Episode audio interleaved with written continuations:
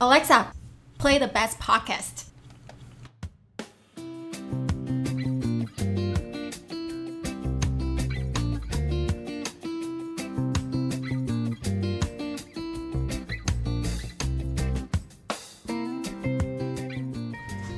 好，欢迎收听《美国生活杂技》，我是 Fiona。今天邀请的大来宾是爱冲浪的 Amazon 软体工程师尤正阳，要来跟我们聊聊他之前在美国 startup 新创公司跟 Amazon 工作的感想，以及他是如何在工作及运动之间保持 work life balance 的。欢迎正阳。哎、h e l l o h e l l o Fiona，大家好。呃，也非常感谢 Fiona 今天给我这个机会跟大家分享，就是我自己一些相关的经验。欢迎欢迎。呃，可以先跟大家工呃讲一下你之前的工作经验吗？好，我自己的话本身并不是说刚毕业就直接来到美国。我首先毕业之后，在台湾的软体呃相关产业已经从事了三年的那个在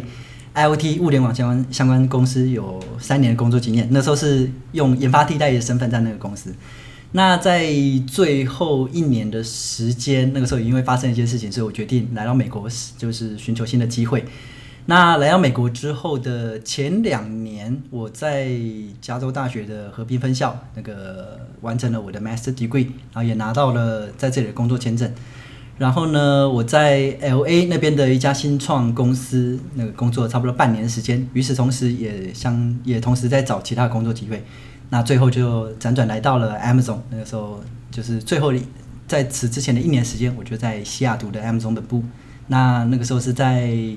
Alexa 的 team 从事那个软体，也是从事软体开发工程师这样子。嗯，那之前的 startup 公司，你说做了快一年嘛？以一个新创公司跟现在大公司 Amazon 的的比较的话，差异是在哪边？你觉得？那个时候啊，我觉得那个时候的工作经验也蛮有趣的，因为我在还在学生的时候，就是刚好在网络上看到他们的招募讯息，那也就来到了 L A 这边这家新创公司。那他们本身是一个做大麻的公司，然后他们需要一个软体工程师去帮他们开发前端的应用，那就是可以让你说实实时的监控那个时候大麻生长状况啊，大麻长得好不好啊，以及下一季它的收成预计会是怎么样。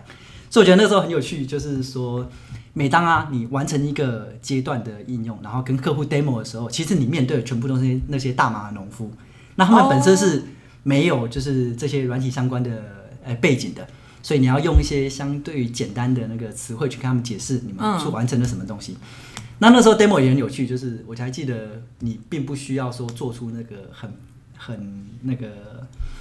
很 efficient 的系统，然后相对的你要提供的是一一些很华丽的前端界面，因为那时候基本上我还记得在 demo 的时候，基本上那些大麻农夫我们全部都是哎那个可能吸开了，然后一起来看我们的 demo，然后你只要展现一个很棒的动画 flow in 飞掉这样子，然后大家就会非常开心，然后他们就会买那个账。这什么糜烂的生活听起来？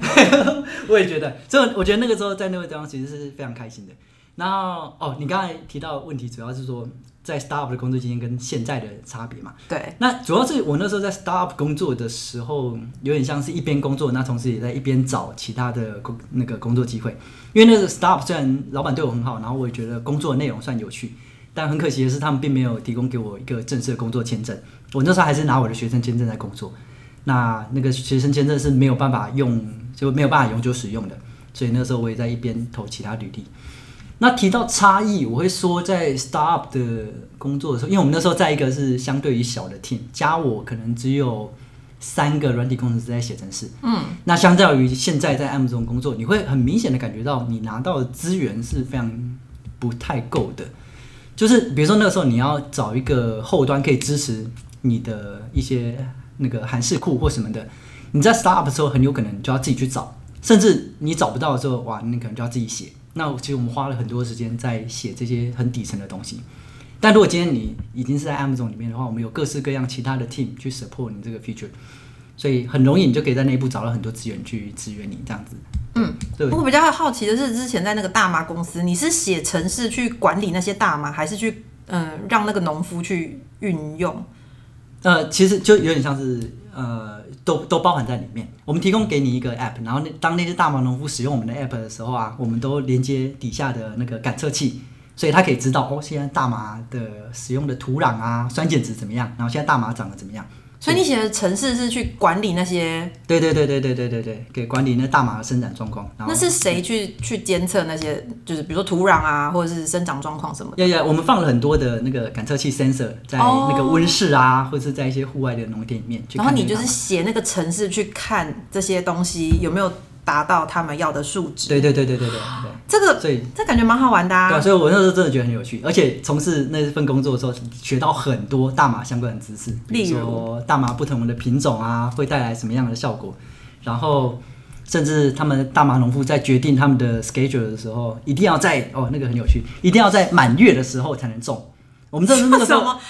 什么民俗之间的那个一些迷信吗？对啊我们那我们那时候也觉得是迷信，就是我们问他说可不可以在就是没有月亮的时候种，他们说绝对不行，那个产最后产出的那个量差很多。所以播种的那一天，播种那一天一定要是满月月，对，没错。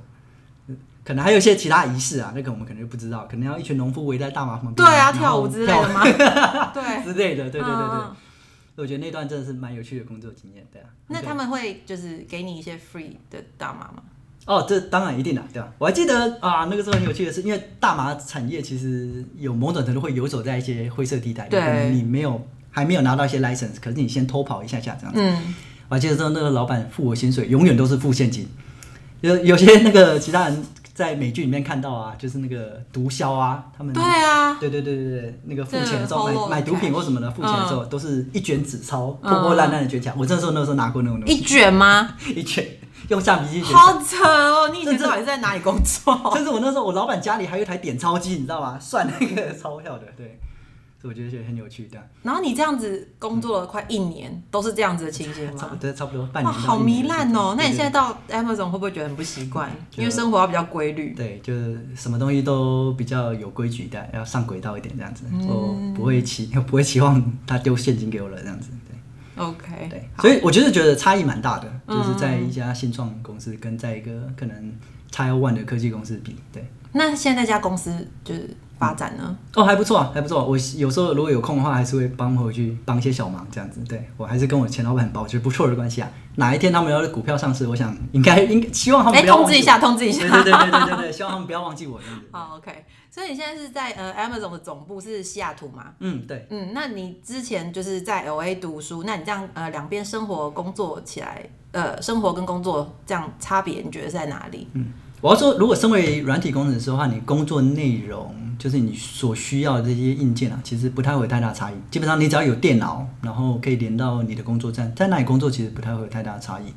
但是那个时候在搬到西雅图之前，其实也有听说一些西雅图就是天气不好啊，什么样的传闻这样子。就我想大家对他西雅图的印象可能就是啊，整天下雨啊，然后就是雨都永远不会停这样子。但是当我实际到那边之后，发现其实没有那么糟糕，甚至有时候还是会看，有时候还是会有阳光的。然后下雨也就是可能一阵一阵小小的。对我那时候在去之前，还记得有朋友跟我说，哦，你去到西雅图啊，天气真的很糟糕，很很容易得忧郁症。你要在你房间放一盏那个紫外线灯啊，补充点日照的不足。可是其实到那边之后，就是不太需要，对，还行。对是没有一直没有大家想象的那么一直都是下雨这样子。对对对对，特别特别是我还很喜欢西雅图一点是，它平常的时候天气都很好。呃，他们说西雅图是 evergreen state，一年四季基本上都会有绿色植物生长。然后在冬天最冷的那大概一两个礼拜，最多会有下雪。就是你走到市区的时候，那个时候我都是穿越那个雪景走路去上班，我就觉得那是很棒的风景，这样子。因为两个礼拜的那个时间，这是一个非常棒的，就是它不会说连续下一个月，然后下到你完全不能开车，也就是生活会造成妨碍这样子。可是也可以让你 enjoy the view，然后对，我是个人是蛮喜欢的，对吧？不知道其他人怎么样。那你现在在 Amazon 负责的工作内容大概是什么？那、我自己在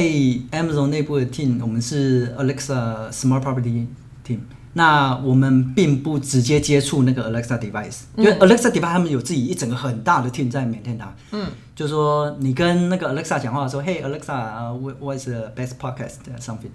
会有后面很多一连串的 machine learning 去分析你讲了什么话，嗯然后要怎么回应，然后我要搜寻什么样的内容吐给你。那比如说你想要用 Alexa 去做什么家电啊或什么的，那些都有其他 team 负责。而我们在做的事情是呢，当你想要把这个 Alexa 放到你的其他的地方，就是在 out of home 之外的，比如说如果你想把你的 Alexa 放到你的饭店，假设你今天是一个那个 hotel owner，或者你今天是一个 hospital owner，你的饭店啊，或是你的医院，其里面有好几千个房间，嗯，那可能这个时候要你一个一个去设定那些 Alexa，啊然后哦，比如说这个房间 A 你要什么样的设置啊，音量要小一点啊，另外一个房间你可能要提供不同的那个 default default information，那个如果要你一个一个去设计，其实就不太实际。所以我们的 team 主要提供的 feature 就是说呢，当你想要把这个这个 Alexa 放到你个人使用的以外的领域，全部都归我们管。那目前我们最大的那个客户基本上就是饭店跟医院这样子。嗯。然后我们提供的首先有一个前端的应用，那你可以去控制你这些一大堆的 Alexa device，然后还有后端可以提供就是支撑前端的这些程序，然后还有就是。我们收集这些饭店啊，或是医院使用者的资料，然后以就是类似先把它保存着，然后以后将来可以做一些 machine machine learning 或其他用途，大概是这个样子。那你说你是软体开发工程师，那在这个部分你要开发什么内容？就是你把这个东西 device 放到呃 hotel 或者是医院之后，嗯，你要在这个软体城市里面要开发哪些？当然，第一个就是要有一个。好的那个 user friendly 的界面，那比如说你一下要管好几千个房间，你要管好几千个 device，那你一定要有一个好的使用者界面，可以让你知道怎么管理它。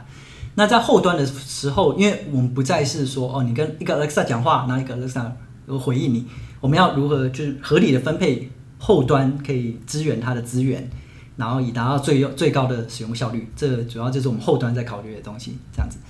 对，因为对有些东西你可以用一些。可能不那么有效率的方法做。那如果只是有一个 Alexa device 在回应你的话，那是完全没有问题的。可是今天我们讨论的东西是好几千个，这一个饭店可能就有好几千个。那可能今天有数以十计分布在美国各地的饭店，那就有好几万个 Alexa device。那这样子的话，就是你就不能用很单纯的直线思考，你要去想说如何分配底层的资源，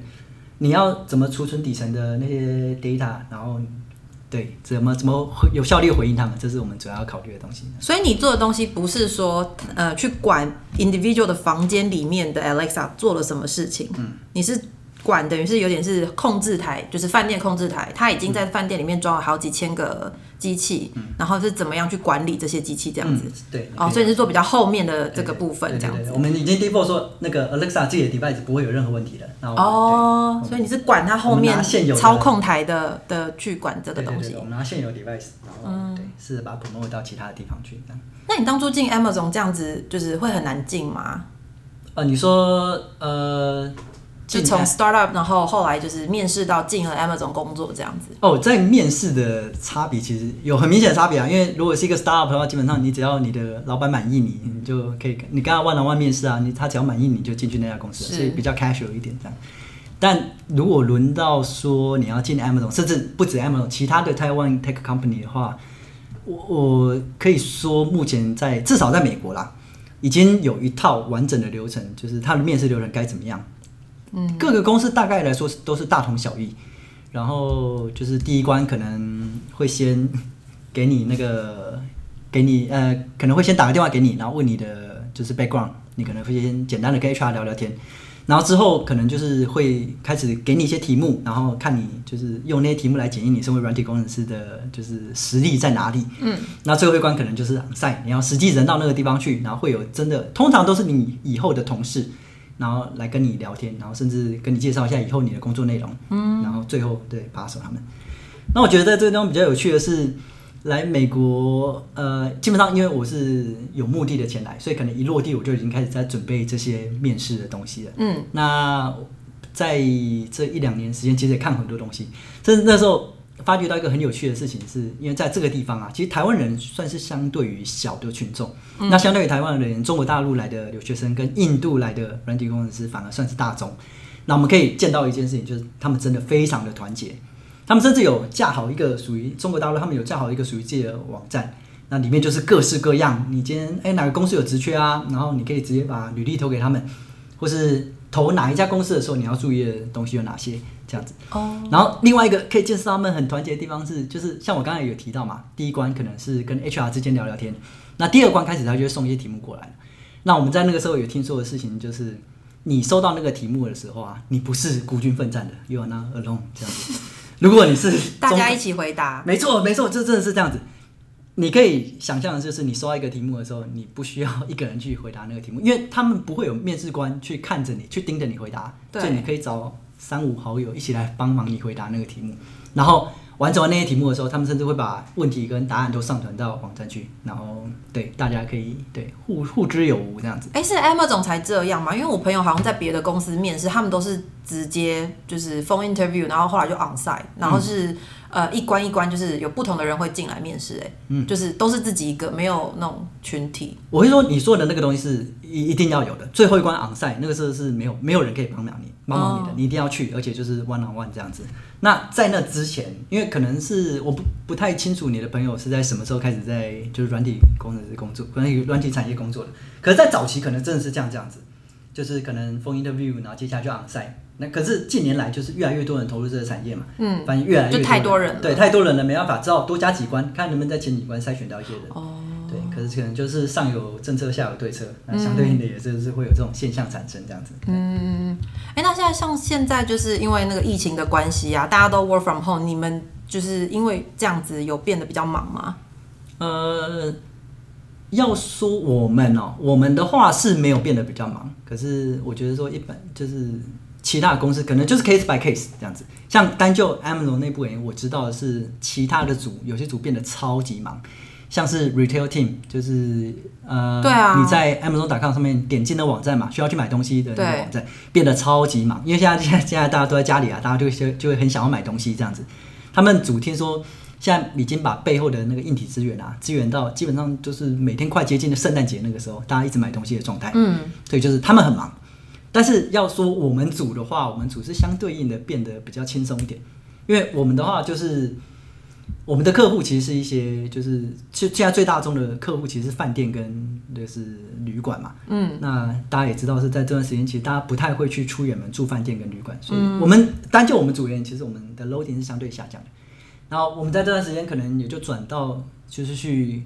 呃 review 我们之前的东西啊，想办法把我们之前的东西再加强补强一下，类似这样子。对，嗯，所以你们你现在也都是 work from home 这样子。嗯，对，差不多从去年的不是从今年的三月开始吧。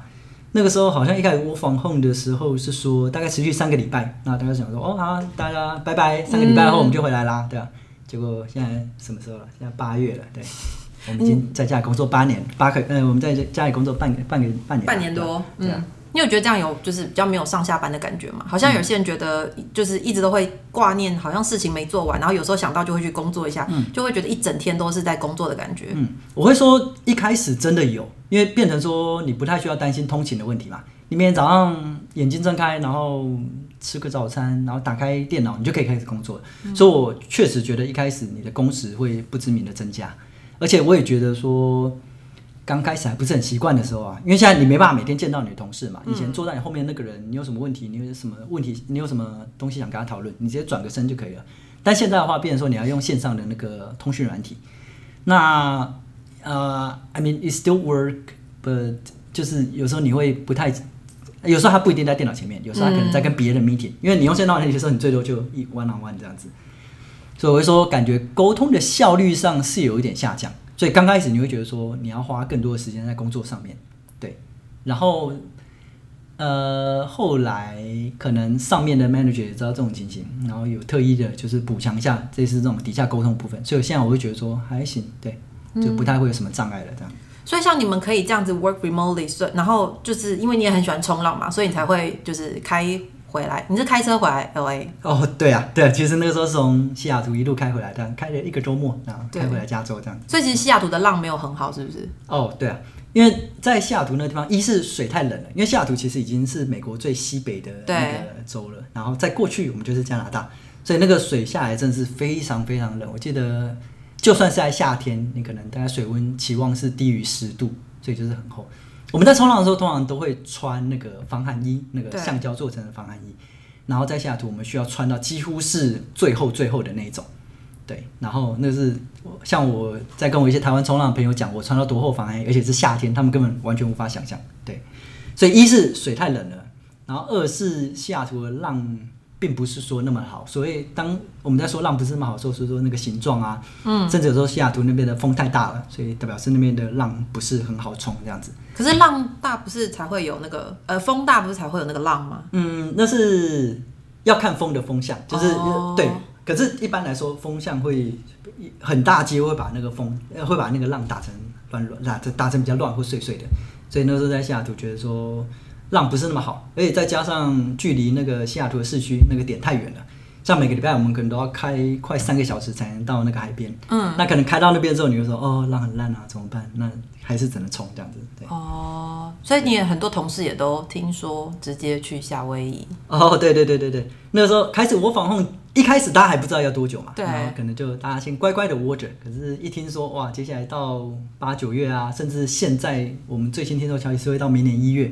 很多同事就马上决定可能飞到那个夏威夷，因为不用出国嘛，所以你也不用特地过检疫什么的。夏威夷那个地，这个这个地方好像现在是 self isolation 十四天左右，嗯，然后就可以继续在那边待着。那你你如果考虑到放长线来看，你如果在那边待好几个月，其实两个礼拜算是还好。所以很多同学也这样跑过去，很羡慕啊，对吧、那在你现在回来 LA 之的话，你都去哪里冲浪啊？嗯，像我现在住的地方在 L A 的市区，然后比较近的直接开下去就是 Santa Monica，那附近都有不错的海滩可以冲浪。那我自己比较常在的地方是往北再开一点的那个马里布海滩，嗯，那个地方的浪比较平缓一点，比较稳定。对，然后有时候也会往南边开，因为往南边开，其实这个地方还蛮神奇的。你往南边开一个小时，你就觉得哦，可能快到 San Diego 那个地方，就觉得水很暖，你甚至不需要任何防寒衣。对啊，我看那个呃，因为你刚刚说防那个防寒衣嘛，因为我之前看影片，他们其实都直接穿，就是比如说一个 board 那个 board shorts 或者是 bikini 就直接冲。对对对对对，那个地方其实真的是看天气啊，如果而且看人可以承受程度。我还记得以前如果在台湾的冬天啊，那个我们都觉得很冷，我们都需要防寒衣的时候，有些我们都怀疑他是俄罗斯啊或北欧来的，反正他们有时候是一件 T 恤啊，一件对就下去了。嗯那个看人的忍受程度这样子。那你在影片上面看到那些可能都是亚热带的国家，那个天气真的很好，对，对印尼啊、菲律宾那个些地方，对，所以你一一一直以来都很喜欢户外活动吗？嗯，都还蛮喜欢的。因为一般人对对工程师的这个印象、刻板印象就是比较居家，要不要稍微就是平反一下这哦，不用？不用不用什么居家，我们就是一群宅男这样子。我我没有说，工程师自己可以讲。对对对对对。对，要说的话，我会说造成这个现象有很多原因啦。一一一是说，就工作的性质上面来讲，我们本身并不需要，虽然我们 eventually 我们的产品还是要给客户使用，但是在那之前，其实你第一线跟面对客户的，通常不会是那些工程师，通常会是你的 PM product manager，他们会去搞清楚客户的需求，然后会把需求转换成我们所谓的 spec，就是一条一条条列定下来，然后你就工程师就照着 spec 去把每一条 spec 完成。嗯，所以我们需要需要考虑到我们的使用者的需求，但是我们并不是说第一线的去面对我们的客户这样子。那也就造就是说，哦，那这样子你在工作的时候，大部分大概都是面对着电脑，然后你需要做的事情是把电脑的逻辑就顺清，然后把产品搞出来这样子。所以当你在工作的时候，全部都是面对电脑，而且以我说大家对工程师很多印象是很宅，然后在台湾啊，因为我们的工时比较不正常嘛，嗯，所以就变成说啊，你有一天里面有很多的时间都是面对着电脑，不是面对着人。那对，就久而久之是造成这种既定的印象。可如果我要说的话，这感觉宅不宅是看个人的那个个人的内心啊。所以我说刻板印象嘛。对对对对，如果你在下班之后，你还是从事你自己各式各样的活动，那还是对很 OK 的呢。嗯，对。那你这样冲浪大概冲多久了？那我自己从离开台湾的前两年开始冲嘛，冲到现在大概五六年了。可是在美国的前两年，因为那时候忙着找工作关系，有稍微中断一下下。那是最近，对，最近借由这个我防控的契机，我再度把它捡回来，这样子。对，嗯，所以你说之前在台湾有当那个冲浪教练，嗯，那个算是在夏天，呃，在夏天的时候，就是离开台湾前一个月，想说那时候也辞职啦，也没事做，学校也找到啦，也处于一个非常轻松的状态，所以我就到呃我以前冲浪的店家去帮忙了一个夏天这样子，嗯，那那时候也稍微就负责工作是带一些初学者冲浪这样子，嗯，那那时候啊很开心一段时间啦，就是在海边整天想什么事情都不用想，就是吃饭睡觉跟冲浪，对，那我觉得那个是我是在冲浪方面进步很很多的一段时间这样子。台湾现在冲浪的人多吗？我会说越来越多哎，其实不只是冲浪，我觉得各式各样的那个户外活运动动，对对对，嗯各式各样的运动，好像你你会觉得说，哎、前几年都没有人在提，可这几年开始，我们很多人会喜欢买那个 RV，嗯，对，开始开上山啊，去享受他们的户外生活、啊、camping 之类的。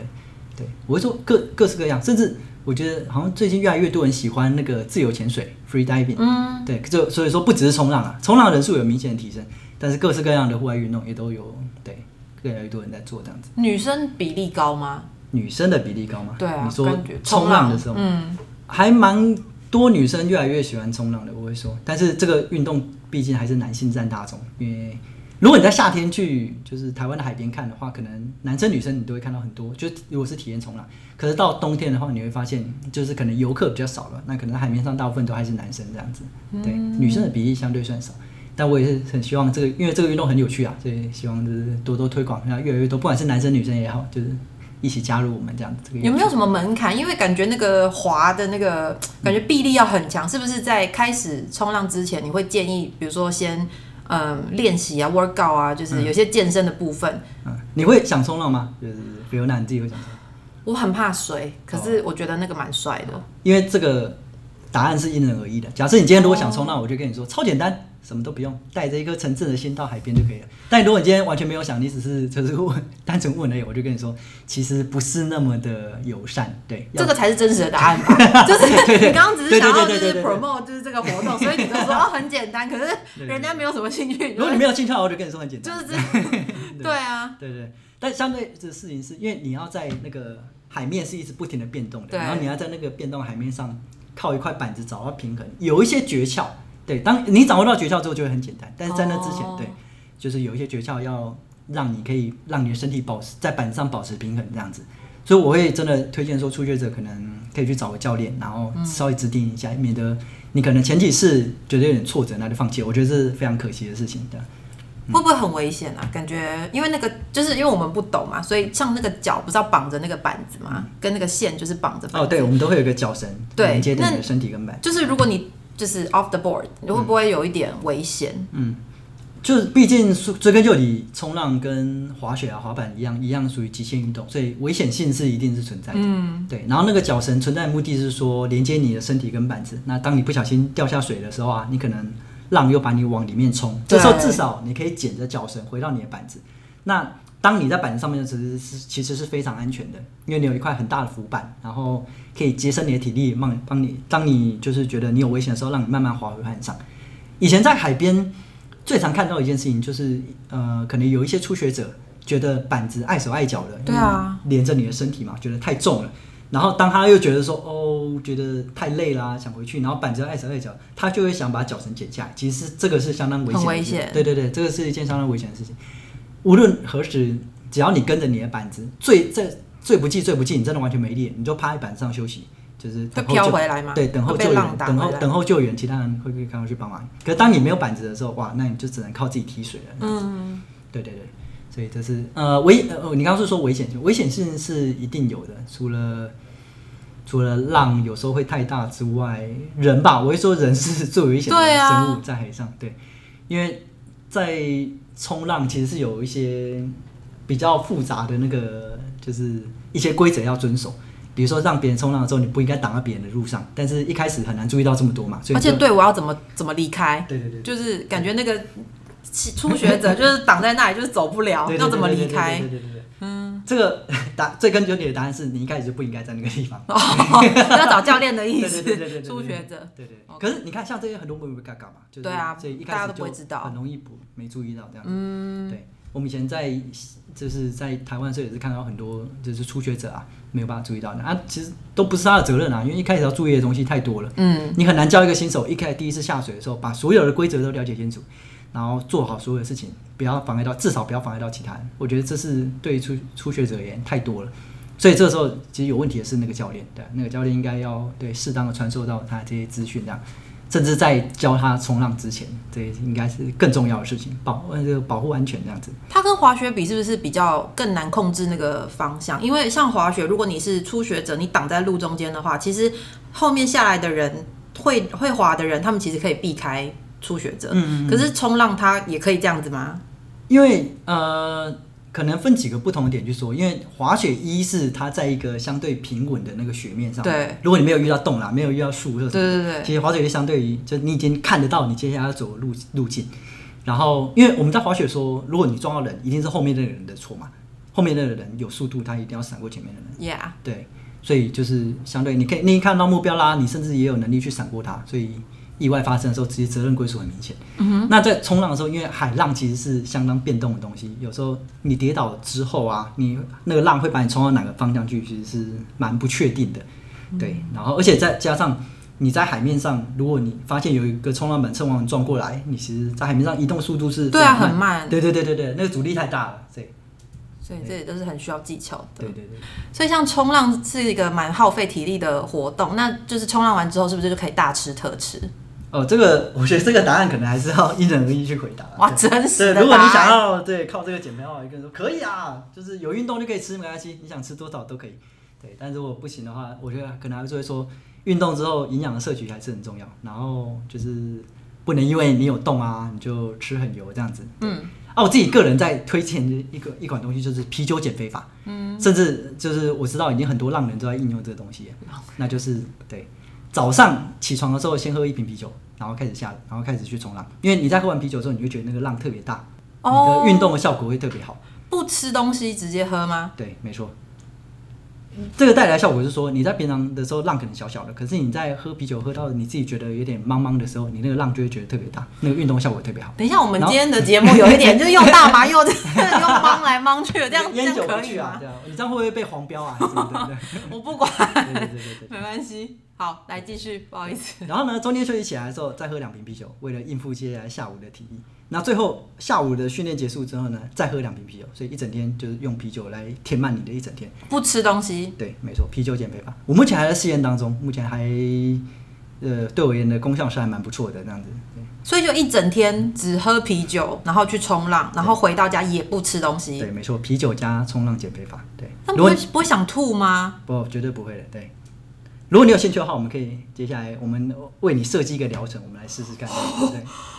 好，我先克服一下我内心的障碍，因为这个听起来有点恐怖，我觉得我应该先吐。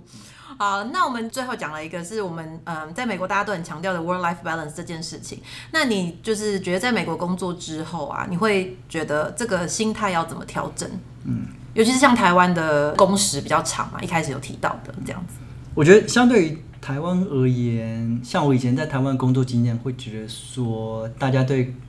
呃，就是所谓的 labor 劳工的劳工的工时，并不是那么的尊重，甚至觉得说哦，你本来你是身处于这个职位，你就应该把工作做好嘛，所以也导致了台湾的加班文化并不是说那么的健康这样子。那相对于来说，到美国之后发现，诶，上面的不只是嘴巴讲讲而已，这真的是一个他们会身体力行的东西。他们依然很注意你在工作时候的绩效，但是他们更重要的是不希望你在这个过程当中把你自己 burn out。对，对，所以所谓的 life work life balance 真的是我到这里之后才真的比较有明显感悟的东西。那我觉得说，呃，当然也不一定说我自己感受到的就是真的可以应用到全部人，因为我知道有些人他们的他们在生活当中得到的乐趣，其实就是他们在工工作当中得到的乐趣。嗯，他们可以把自己的闲暇时候全部都用来工作，然后他觉得那是让他得到满足，他觉得在这里面有他的 passion，我觉得那是非常 OK 的。甚至我觉得说我会很高兴，如果我组内有这样一个人的话，其实他一般来说他都是做很多事对，做很多事，可以帮忙大家很多东西，我会很高兴有他。但这些人，我想毕竟是少数。那相对于这些人而言，我可能倾向大部分的人是需要在自己的下班之后找到属于自己喜欢的东西的，这样子就是可以支撑你在就是休息时候让你重新充电，然后迎接下一段的工作这样。所以我觉得说，应该是说在工作之余找到属于自己的 passion，然后就是跟着他继续做下去，然后这样的话也可以让你在这条路上走得更长久，这样子。嗯，对。那你最后想要对我们的听众说一些什么吗？呃，就是很多东西也都是一路走来，然后在自己的生活中慢慢慢感受。那希望大家也都是可以在工作跟生活当中寻找到自己的 work-life balance。然后除此之外，如果大家对冲浪有兴趣的话，也欢迎大家尽量到海边多多体验。尤其现在刚好夏天还没结束，到各个海边其实都会有冲浪的店家可以帮助你体验。对，然后就是最后希望大家还是 keep safe 啦，就是二零二零还没结束，这一年发生很多事情，就是希望大家还是平平安安过完这一年，然后下一年能够是一个更好的一年这样子。好哦，谢谢这样跟我们分享这么多。如果听众朋友试过冲浪或是啤酒减肥法的话，也可以留言让我知道。不要忘了追踪 IG，我是 Fiona，我们下次见，拜拜。大家拜拜。